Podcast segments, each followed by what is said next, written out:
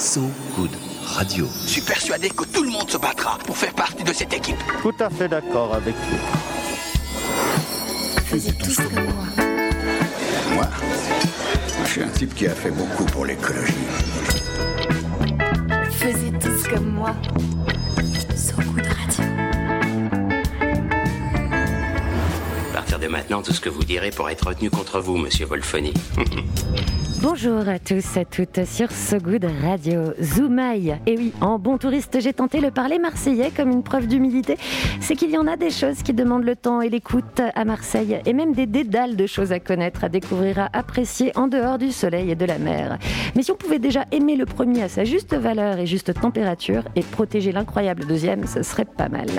C'est l'émission Faisez tous comme moi qui recommence donc toujours depuis Marseille et le club Pernod Ricard qui nous accueille. Nous, c'est moi, Marie. Salut, tu vas bien? Et Renan Baucher qui va bien en s'en déboutonner de plus en plus la chemise. Chaque jour qui passe Méditerranée voit un bouton sauter. On est ensemble jusqu'à 20h ou presque. Ce besoin de précision hein, dénote une petite névrose qu'il convient de combattre, alors c'est ou presque. D'autres combats plus sérieux sont à l'honneur de cette émission tous les jours qui donne la parole marseillaise à ceux qui les portent, ces combats, malgré les obstacles, parce que bah, qu'est-ce qu'on peut bien faire d'autre?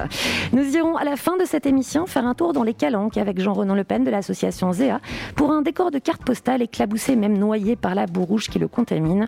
On écoutera de la musique pour conserver le rythme et l'envie de le battre et de se battre. Et on reçoit ici présent, là, à nos côtés, Pierre-André Aubert, avec qui la cuisine du soleil prend enfin tout son sens et ses sens parce qu'ils sont mis à contribution.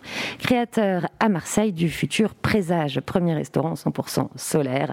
Ingénierie, art, gastronomie, engagement écologique qui ne dit pas tout à fait son nom car vécu comme une évidence locale seront donc en question. Bonjour Pierre-André.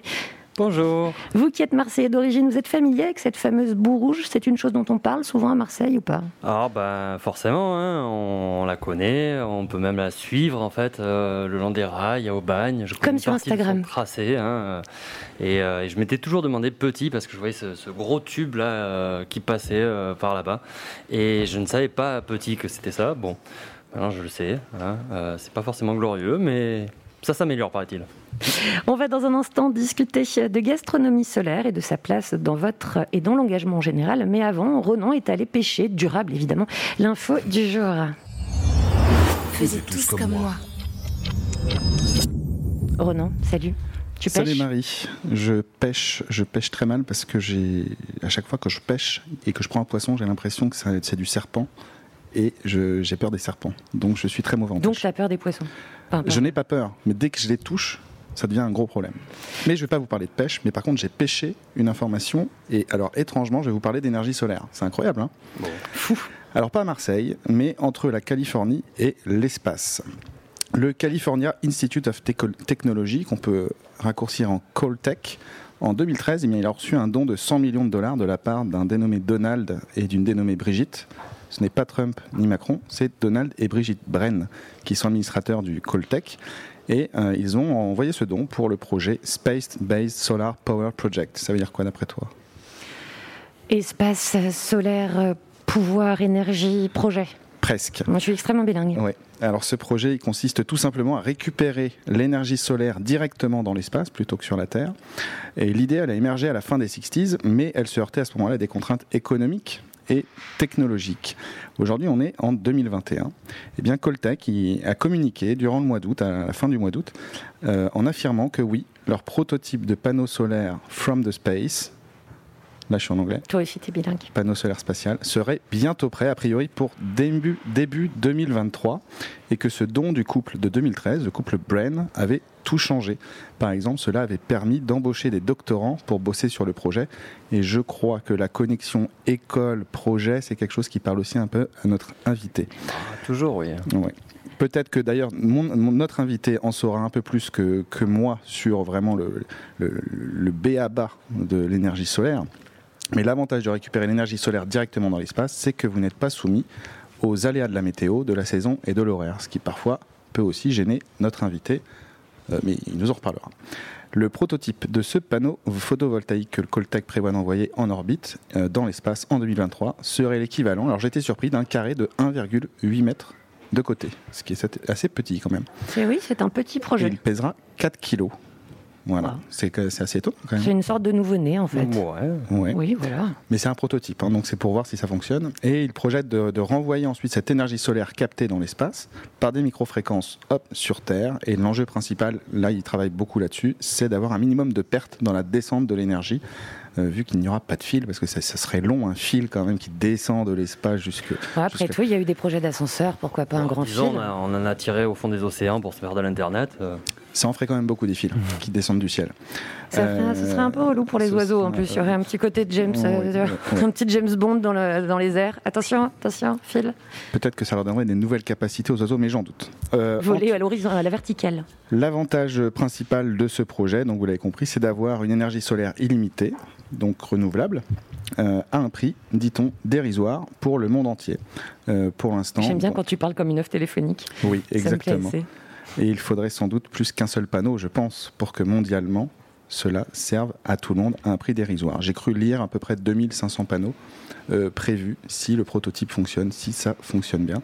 Et donc, euh, bah, écoutez, bah, moi je, dis bravo à Coltec. Et puis à ce don de 100 millions. Appa- apparemment, il en faut encore beaucoup plus pour qu'on envoie tous ces, ces 2500 panneaux de 4 kilos chacun. Alors le premier, ce sera en 2023. Nous, notre invité, son restaurant, on espère, c'est 2022. Vous en pensez quoi de cette histoire de panneaux, de panneaux solaires dans l'espace directement? Ah, ben alors. Du euh, solaire de proximité, quelque part Solaire de proximité, exactement. Ouais. Ben, moi, j'ai cru lire que, en fait, euh, aujourd'hui, si on était juste capable de récupérer l'énergie solaire qui atterrit euh, sur le Sahara en une journée, euh, on couvre les besoins euh, du monde à l'année. Je ne sais pas si c'est juste, ça à vérifier, c'est du fact-checking derrière là qui nous écoutait. Mais en tout cas, il y a une énergie euh, colossale qui a été euh, pas utilisée ou très peu utilisée euh, ben, jusqu'à présent, qui est l'énergie solaire et euh, qui a la possibilité de, de- de complètement révolutionner nos- notre manière d'organiser nos sociétés parce qu'elle est distribuée de partout, parce qu'elle est disponible, parce que finalement elle va devenir pas chère et c'est ça qui est Elle intéressant. serait démocratique. Ouais. Merci Ronan d'ailleurs. hein. On, se rien, retrouve, de- euh, on va se retrouver très vite hein, pour continuer cette discussion avec toi, puis avec notre invité Pierre-André Aubert. hein. Mais avant, passage obligé et surtout nécessaire musical. Une plage musicale, on dit comme un écho bien-être à celle baignée de soleil de la corniche. Je fais des déclarations d'amour à Marseille tous les jours en ce je moment. crois que tu as envie que les gens te ici. Oui, exactement. C'est, c'est- voilà, je drague Marseille. Je ne sais pas si vous connaissez la maison Jakarta Records. Vous connaissez Non, Elle a été cofondée par le berlinois Janis Sturz, qui a ensuite créé le label Habibi Funk. Un travail minutieux de collecte. Il est allé chercher des musiques des années 60 à 80 dans l'Afrique du Nord et dans le Moyen-Orient pour sortir des clichés sur les musiques dites orientales. bon, ça. Ça a donné une compilation absolument folle, je vous recommande. hein. Ça passe du zouk algérien à la disco tunisienne, au jazz soudanais, à la pop égyptienne. Et ça a donné lieu aussi à des rééditions, comme celle du très beau Moderne Musique. C'est, alors je vais très mal le prononcer, de l'égyptien Al Masrien. Et c'est ça sur ce Good Radio.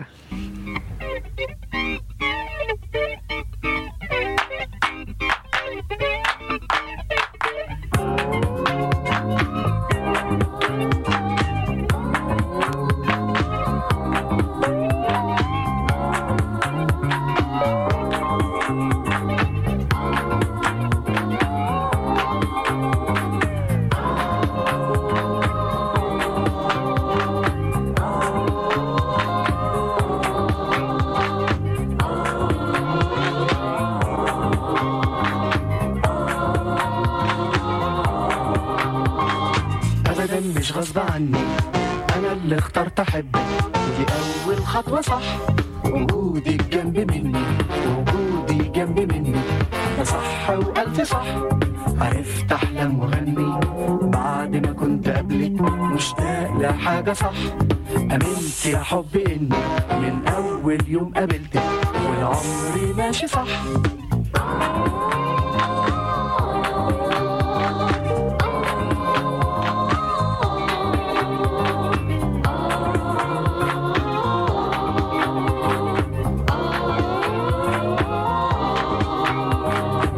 ابدا مش غصب عني. أنا اللي اخترت أحبك. ودي أول خطوة صح. وجودك جنب مني. وجودي جنب منك. ده صح وألف صح. عرفت احلم وأغني. بعد ما كنت قبلك مشتاق لحاجه صح. أمنت يا حب إني من أول يوم قابلتك. والعمر ماشي صح.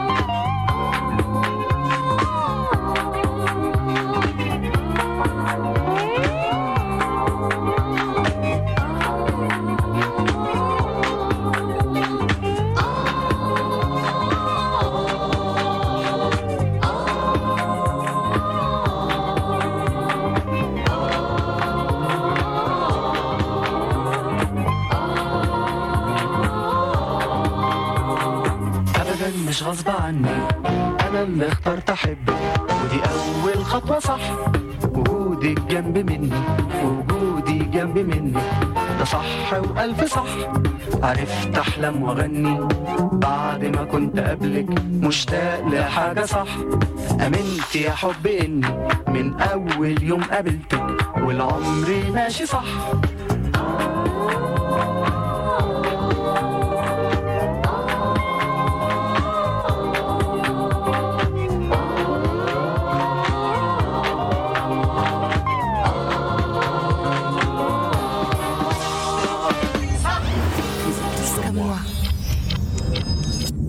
De l'Égypte 70s à Marseille sur le Vieux-Port au club Pernod Ricard sur So Good Radio. Et sous les températures marseillaises, on fond, on cuit, on bout, on frit même parfois. Le chef Pierre-André Aubert a envisagé la chose au premier degré ou à 180 degrés selon le plat, voire 400, 400 Eh, voire mmh, 450. 450 degrés. Même plus des fois. Même plus, il est en train de créer le Présage, premier restaurant 100% solaire. Il y avait donc la cuisine du soleil et désormais la cuisine au soleil. On va rentrer évidemment dans les détails, mais brièvement pour introduire, ça signifie quoi? Un restaurant solaire Bah, ça signifie que euh, on utilise l'abondance localement disponible et à Marseille, l'abondance localement disponible, c'est le soleil. Évidemment. Et donc, on, on utilise l'énergie disponible pour la transformer en chaleur et nous permettre de cuisiner. C'est tout simple. Et alors, d'où vous est venu ce projet, cette initiative? Allez, vous pouvez nous l'avouer. Est-ce que vous avez laissé une pizza à l'arrière, euh, sur la plage arrière de la voiture en plein mois d'août, un œuf sur le capot euh, pendant une Alors, séance de camping? Non, mais c'est un événement un peu douloureux. C'était mon chien Kiki qui. Non, rien à voir, évidemment. En fait, je suis. euh, J'ai je- presque cru. J'étais hyper mal. On Mince. s'est mal embarqué. non, pas du tout. C'est simplement que hum, moi, je suis ingénieur euh, de formation en- dans l'aéronautique en plus, et euh, j'ai travaillé dans ce domaine-là. Puis euh, il y a un peu plus de 10 ans, maintenant 12, j'ai passé un CAP de cuisine et euh, je suis devenu cuisinier. Donc je travaillais à droite à gauche, dans les étoilés, dans la rue, euh, enfin voilà, plein de choses pour gagner de l'expérience. Et il apparaissait évident euh, que l'utilisation des, produits locaux de saison, c'était la chose la plus logique. En plus, en étant euh, en Provence, où on a une diversité euh, et une qualité euh, complètement folle euh, dans notre approvisionnement, je me suis dit, bon, ok, c'est ça. Et puis en continuant à chercher, je me dis, bon, euh, c'est quoi l'étape suivante là? Ok, euh, ça c'est bon. Et je me dis, bah, l'énergie, euh, l'énergie, on pourrait pas l'avoir locale, de saison, tout ça? Et clairement, ben, c'est le soleil qui est le plus disponible à Marseille. Et en faisant des recherches, j'ai constaté qu'il existait certes des fours solaires, des, voilà, des, des outils de cuisine solaire, mais qui n'étaient pas destinés à l'usage professionnel.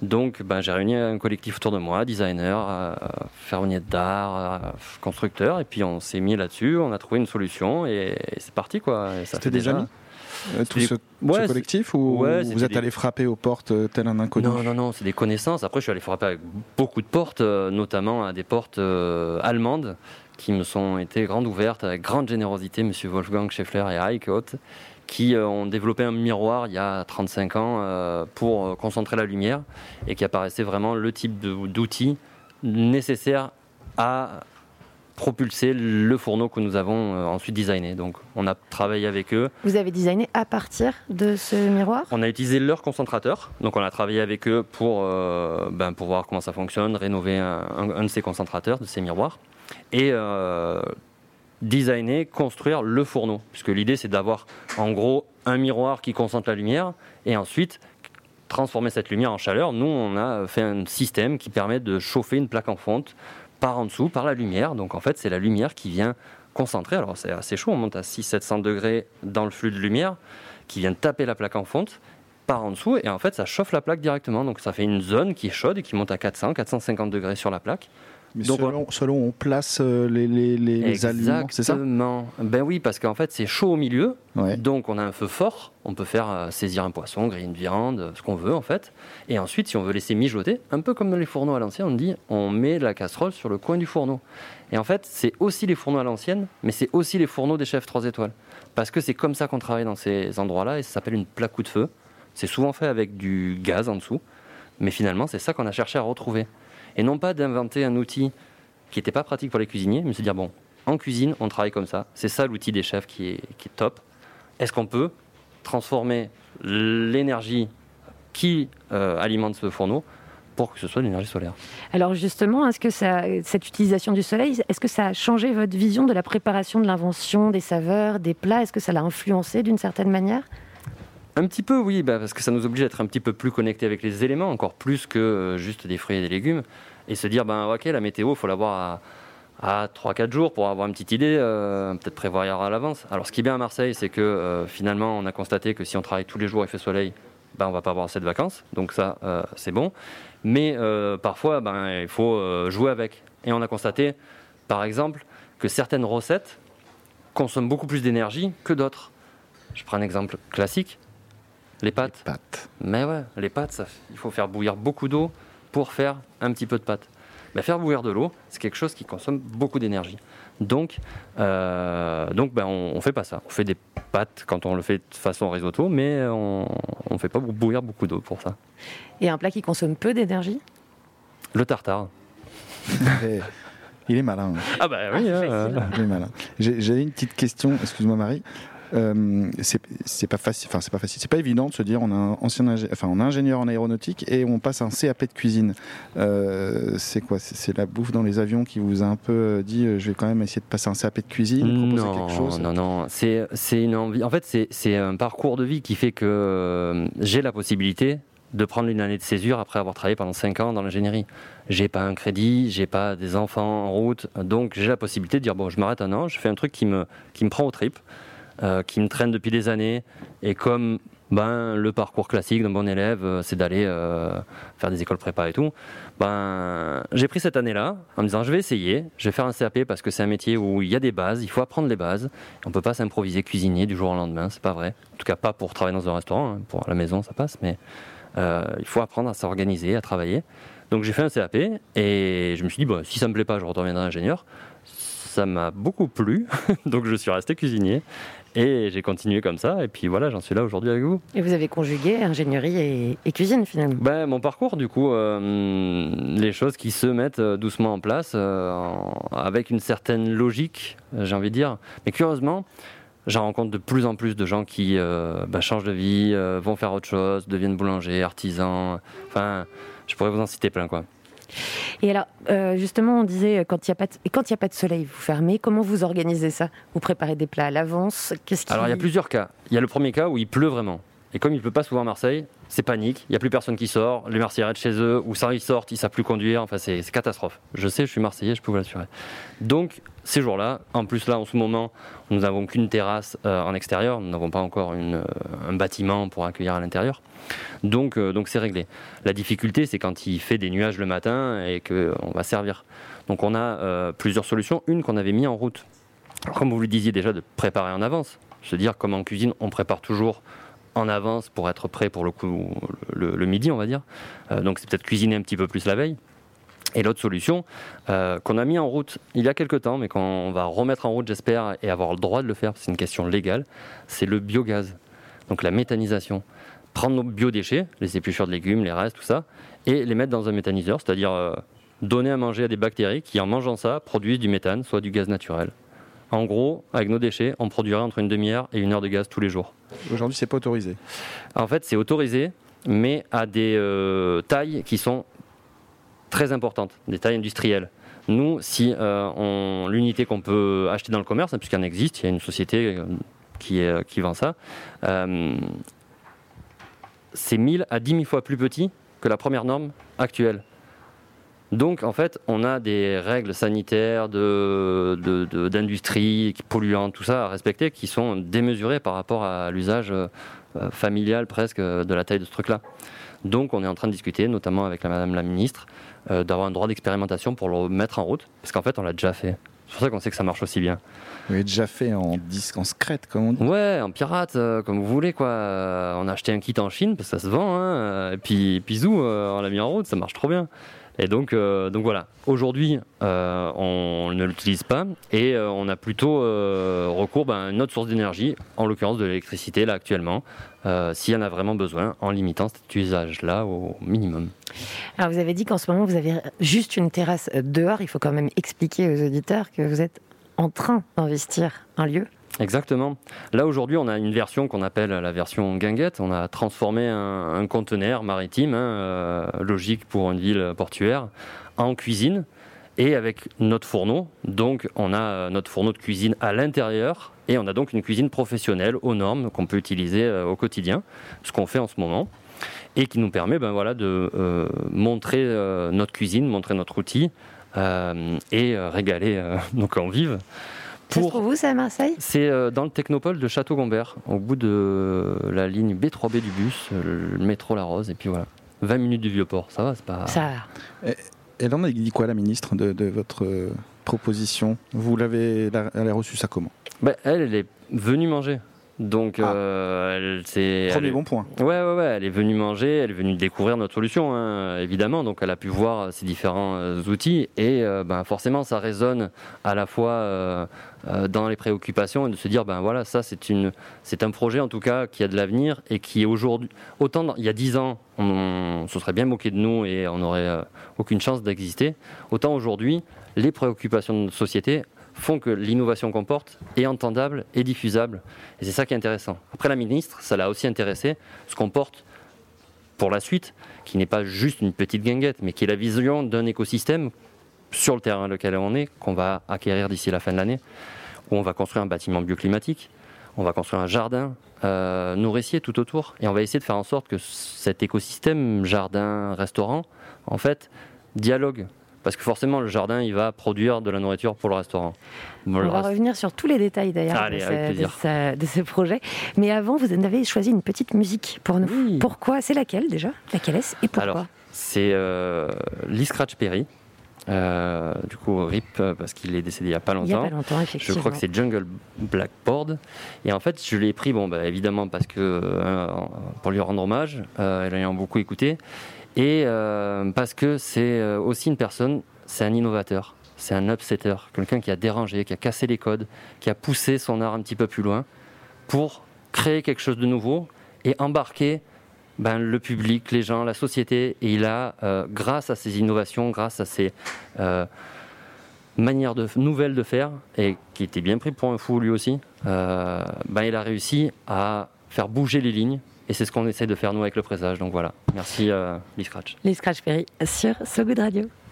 Calling the meek and the humble. Welcome to Blackboard Jungle. So don't you fumble, just be humble.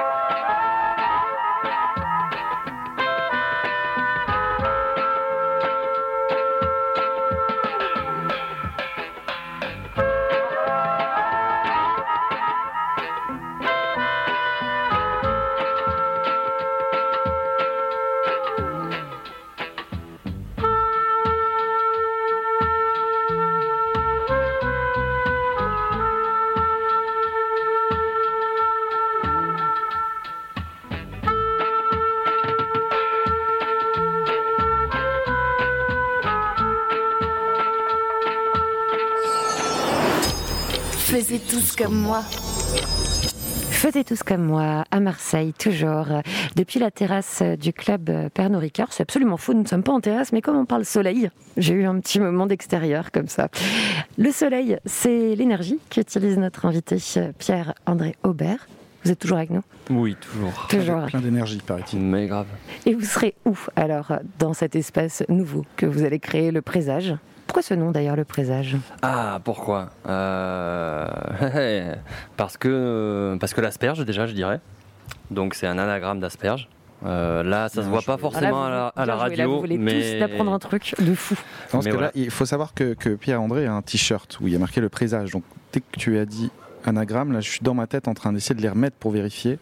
Bon, je vais te croire sur parole. C'est asperge. Et euh, mais au-delà de- du clin d'œil euh, légumier, c'est surtout parce que euh, nous avons fondé cette société euh, avec mes associés, avec l'envie de, bah, de faire bouger les lignes. On a, on a constaté qu'en fait la, la, manière de manger, en fait, les systèmes alimentaires définissent nos sociétés. C'est de la culture, c'est la manière de produire, de consommer, de partager, de gérer nos déchets, de, de, de. Donc en fait, si on arrive à transformer nos systèmes alimentaires, la manière dont on mange, bah, dans ce cas-là, on va transformer nos sociétés. Et je crois qu'aujourd'hui, on est bien à ce moment charnière où on est en train de transformer nos valeurs, nos sociétés, notre manière de penser nos sociétés. Et nous y participons avec l'envie de dévoiler dès maintenant un futur délicieux. Un indice d'un bon futur, le présage. Donc, Mais grave. Et donc ça s'applique comment dans cet endroit? À quoi il ressemble cet endroit d'ailleurs? Ou va Ah. ressembler? Alors, aujourd'hui, il ressemble à un terrain vague sur lequel on s'est posé, un petit peu comme on pourrait se poser sur une planète euh, sauvage euh, sur laquelle on pourrait cuisiner au solaire, puisque finalement on pourrait cuisiner dans l'espace hein, avec notre système. Elon Musk, si tu m'entends, hein, euh, voilà. Donc, ce qui va ressembler, en fait, ça va être un, un bâtiment, un petit bâtiment qui est en fond de parcelle, qui est bioclimatique, donc avec une grande façade sud vitrée, mais qui a une casquette, un petit peu comme euh, Ronan, pour se protéger du soleil. Ce qui est chouette avec la casquette, c'est que si elle est bien faite et bien portée, elle permet l'été de masquer ses pieds du soleil, par contre d'avoir le soleil l'hiver. Et c'est un petit peu ça l'idée de bioclimatisme dans un bâtiment, c'est-à-dire qu'on va y mettre beaucoup d'intelligence pour avoir un usage très très sobre en, en énergie, en plein de choses. Donc l'idée c'est ça, voilà, on travaille avec un super euh, architecte, Jérôme Solari, et euh, Qui porte extrêmement bien son nom. Ouais, ouais, ouais, on a halluciné quand on l'a rencontré. On dit, ouais, bon, ok. Et ce qui est marrant, on a un autre de Solari dans le projet qui, a, qui, a, qui est bon. Voilà. Un autre Mais- monsieur Solari. Ouais, ouais, un autre monsieur Solari qui Oh, travaille vous à la exprès, CARSAT. franchement. Non, non, il est travaille à la CARSAT, c'est-à-dire à la caisse d'assurance. euh, Donc sachez que si vous voulez travailler avec euh, Pierre Aubert, il faut vous inventer un nom de famille en relation. Voilà. Peut-être So- Madame so- Soleil, mais je Ouais. crois qu'elle n'est plus là. hein. Ouais, sinon mais les légumes ça passe aussi euh, olivier, tout ça là, ça, ça marche. Et, euh, et voilà, l'idée c'est que c'est que ce bâtiment-là euh, accueille à la fois euh, la cuisine, euh, mais aussi une, une salle de restaurant et une terrasse devant, et qu'ensuite on ait un paysage comestible qui euh, soit tout autour du restaurant. Nous, on est allé voir les architectes en disant euh, le bâtiment, c'est vous qui allez le dessiner. Nous, ce qui nous est important, c'est le jardin et, le dialogue qu'il va y avoir entre le jardin et ce bâtiment-là, qu'on puisse presque flouter un petit peu euh, l'intérieur-extérieur. Et donc d'avoir cette impression un petit peu de presque pouvoir faire un pas et être déjà dans le jardin, cueillir une tomate. Donc c'est ça l'idée, on va avoir, c'est un petit jardin, le terrain il fait 2700 mètres carrés, donc avec un bâtiment de 300, 350 mètres carrés, le- les à côté, ça fait Ça pas... ferait, ça ferait combien de couverts à peu près? Oh, on est entre 60 et 70 Quand même. Ouais, en mode bistrot, c'est pas l'idée de, de- Après, on verra si jamais, euh, on- quand le, le jardin va grandir, parce que finalement, ce jardin-là, nous, on, on va travailler à régénérer les sols, parce qu'aujourd'hui, ce terrain-là a été, euh, euh, était anciennement agricole, mais a, euh, a été utilisé pour faire des bases de vie, de travaux, donc il est, il est inerte en fait. Donc il y a tout un travail de régénération, d'amendement, de, de mettre en place tout ça. Donc on travaille avec un, euh, un conseiller en permaculture, un paysagiste qui s'y connaît bien là-dessus et qui est spécialisé des, des climats méditerranéens. On aura un petit peu de maraîchage, on aura plusieurs strates qui finalement nous fait penser un peu à une forêt comestible où on a des, des zones ouvertes un peu prairies qui sont les zones maraîchage on va dire et des zones un petit peu plus arborées qui en lisière ont à la fois euh, des arbustes, des baies très souvent et euh, également des, euh, bah, des arbres fruitiers parce qu'en fait je sais pas si vous avez des...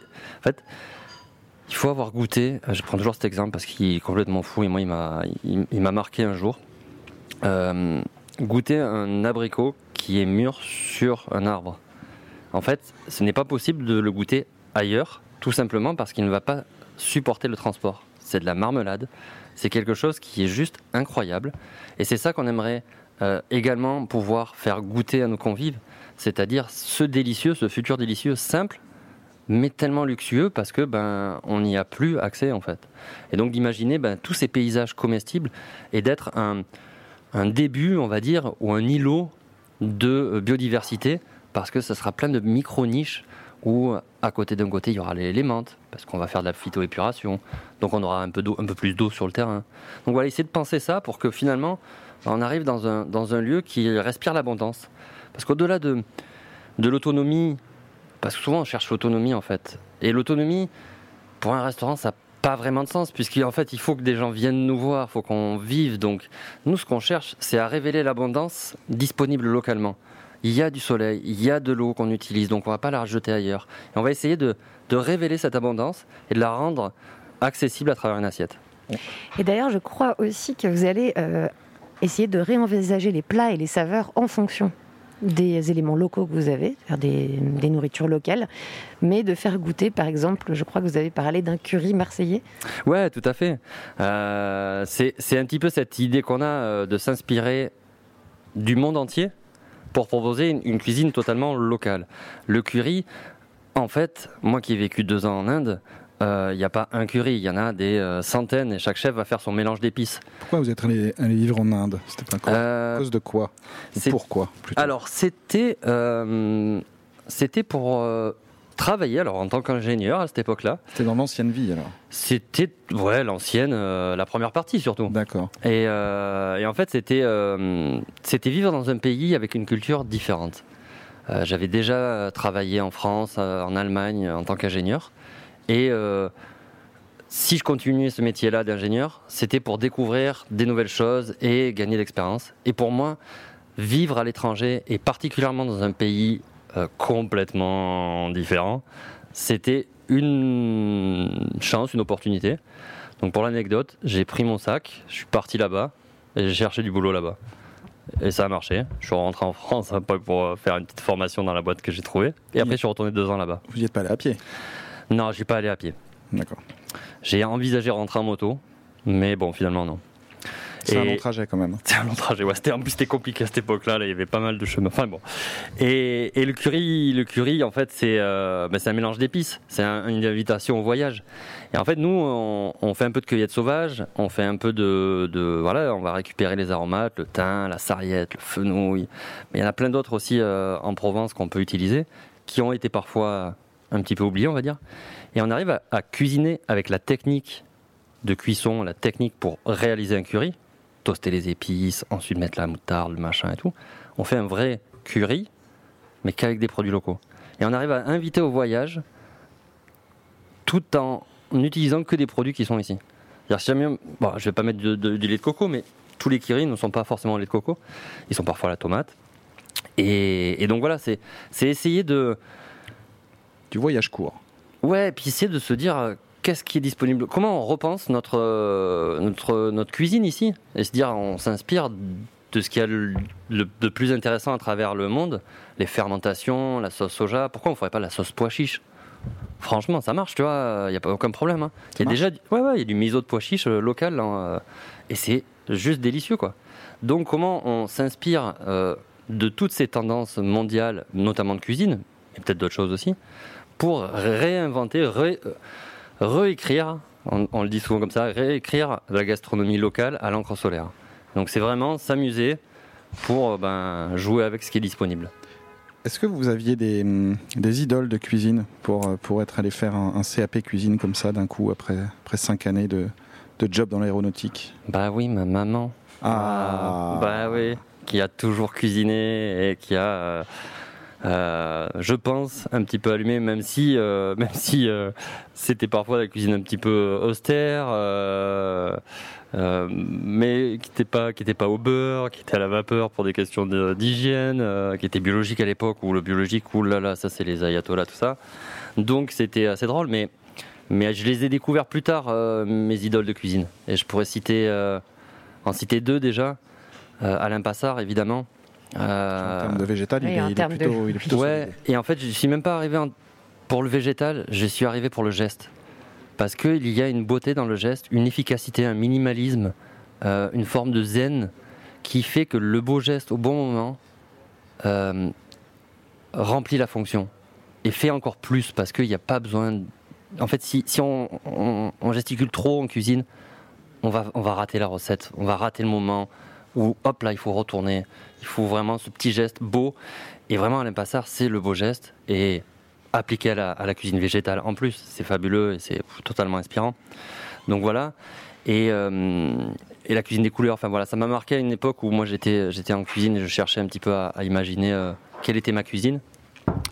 L'autre, euh, l'autre chef qui, qui a- m'a beaucoup marqué aussi par sa réflexion, c'est René Redzepi, qui est le chef du Noma au Danemark, à Copenhague, et qui fait un grand usage des tamaris et des sauces soja euh, locales, puisqu'il les fait lui-même. Et lui, il a, hum, il a, il a ben, poussé ce concept de time and space, ça veut dire de- d'unité de temps et de lieu, euh, à un niveau gastronomique, hein, évidemment, mais en tout cas de réfléchir sur quelle est l'identité et qu'est-ce que je peux créer comme identité en m'appuyant sur ce qui est disponible localement. Et donc moi, je réfléchissais à ça, je me dis, bah, ok, ce serait génial de, de pousser un peu plus loin et de penser euh, aussi énergie, eau et, et vraiment globalement. Et, euh, et voilà, je trouve très très beau de pouvoir proposer une expérience aux gens qui est unique dans le temps et dans l'espace, puisqu'elle est dépendante des conditions locales. Eh bien, c'est ce qu'on vous souhaite pour euh, 2022 alors? Alors, le le grand restaurant, euh, lui, sera prévu pour début 2023, le temps qu'on arrive à tout construire. Euh, en attendant. Comme le euh, panneau prototype dans l'espace, finalement. Voilà. hein. Et en concordance des euh, temps.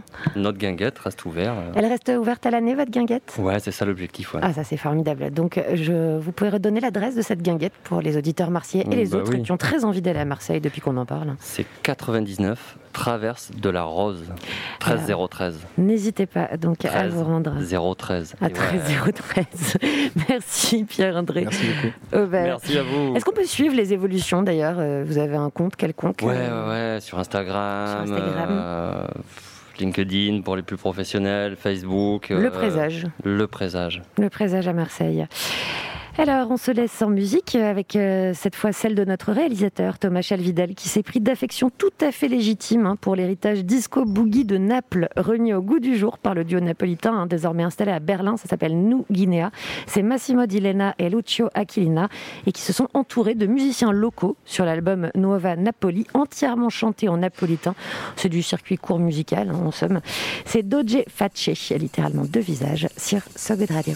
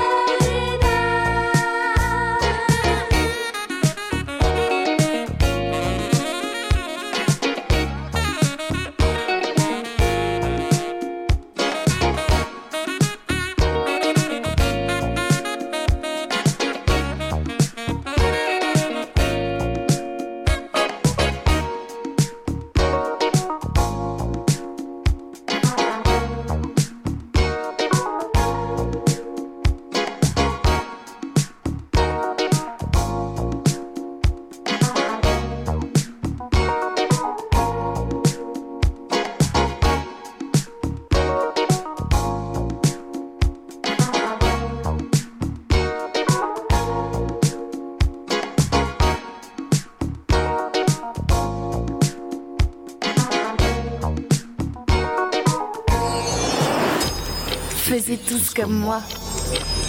C'est la fin, mais ce n'est pas la fin. Un concept souvent pratiqué par les émissions quotidiennes. Déjà, nous revenons demain, n'est-ce pas Renan Tout à fait, nous revenons demain. Nous allons encore parler euh, gastronomie. Nous allons recevoir Pierre Gianetti, qui est un chef euh, marseillais. Vous connaissez Pierre Gianetti? Mais grave, salut Pierre. Voilà, bah, on lui transmettra le message et il vous redira salut. Euh, Pierre donc, André. euh, voilà, ça, il- Pardon, je dis quoi Non, non, rien, j'ai dit, il vous redira salut Pierre-André. Oui, d'accord, tout à fait. Et vous pouvez réécouter toutes les émissions sur sogoodradio.fr aussi. hein. C'est bien. Euh, Sur sogoodradio.fr, tout à fait. en podcast. Et pour finir, bah, ce n'est pas fini parce que ça ne l'est pas tout simplement. hein. Tous les jours, on vous embarque à Marseille en micro-balade, échappée engagée, qu'elle soit artistique ou activiste, ou les deux à la fois.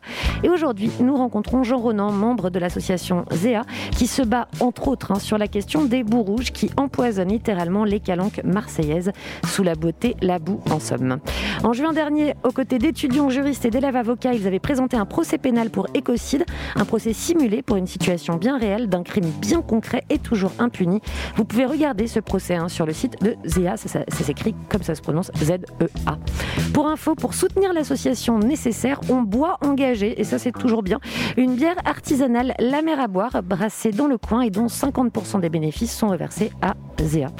On discute donc Bourrouge au pied du Mucem. Nous, on se retrouve demain. Merci Pierre-André Aubert. Merci. à Moi, je vous. viens du sud-ouest. On peut se fendre en général d'un Adichatz ou d'un Adieu. On se dit comment au revoir à Marseille Bah, à bientôt. À bientôt, c'est Ouais, tout. ouais. Ciao. Pardon, allez. Salut tout le monde. Salut. Faisiez tous comme moi.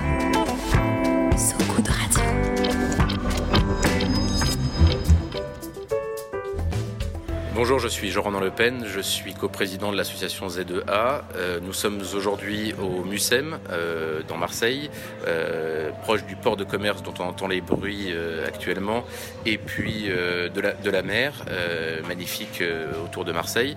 On s'est mis un petit peu à l'abri parce qu'il y a beaucoup de vent aujourd'hui, mais on est là entre un site industriel et un site naturel magnifique pour parler de, pollution industrielle et de la compatibilité entre euh, des activités industrielles euh, polluantes et euh, la protection de l'environnement et de la biodiversité qui nous réunit aujourd'hui. Pourquoi est-ce qu'on n'est pas les calanques de Marseille? Parce que pour aller dans les calanques de Marseille, il faut, euh, c'est une mission. Il faut euh, surtout euh, avoir un véhicule. Et malheureusement, Marseille est une ville où il faut avoir un, véhicule pour aller un, peu en dehors de, Marseille. Et par contre, quand on a un véhicule, on a juste envie de se pendre parce que la circulation est un enfer. Donc, le président Macron est allé cette semaine dans les calanques. Lui, n'avait pas de problème de transport. a réussi à faire des belles photos dans les calanques pour montrer que c'était un, un site magnifique, ce qui est vrai. Mais ce qu'il n'a pas dit, c'est que donc euh, à 7 km de là, dans les fonds marins, il y avait la plus grande décharge d'Europe. On a euh, complètement détruit euh, cet écosystème en 50 ans. Alors la, pollution des boues rouges est un problème très ancien puisqu'il date de la fin du 19e siècle et avec un paroxysme dans les années 60 euh, puisqu'on a, a déversé des millions de tonnes de boues rouges dans les calanques de Marseille depuis les années 60. Donc on se bat depuis des années contre ça, à la fois les riverains, les élus euh, pour certains, et puis euh, euh, des, scientifiques et des gens qui sont directement impactés par, le, par la pollution, dont les pêcheurs qui ne peuvent plus pêcher dans ces, dans ces zones-là. C'est une, c'est un déchet toxique issu de la transformation de la bauxite en alumine, et cette, cette, transformation de bauxite en alumine génère 50% de déchets chargés de métaux lourds, donc chrome, titane, mercure, vanadium, arsenic et j'en passe, avec une radioactivité naturelle renforcée.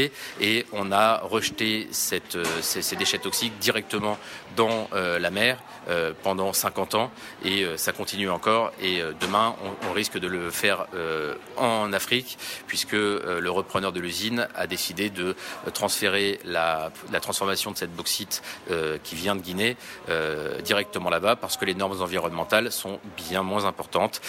Voilà tout le cynisme de notre monde. Donc on voit bien que les industriels et les États n'ont absolument pas compris, pris en compte cet enjeu euh, majeur euh, du 21e siècle et qu'ils continuent exactement à faire comme, euh, comme avant. On retrouve des résidus de ces, de ces rouges un peu partout en, Méditerranée.